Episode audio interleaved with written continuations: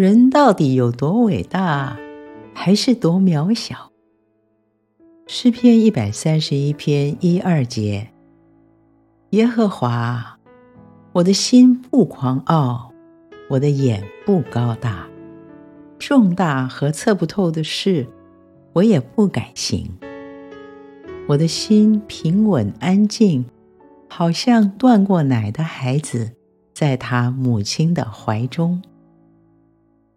诗人经历自己极度的有限，但是体会到他最深的满足，来自于和上帝的关系，细腻的像断过奶的孩子，在母亲的怀里。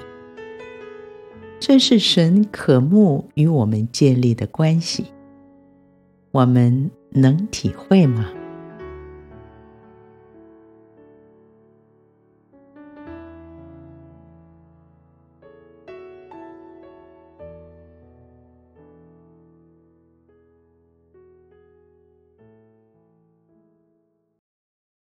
感谢您点进维心小语，欢迎分享。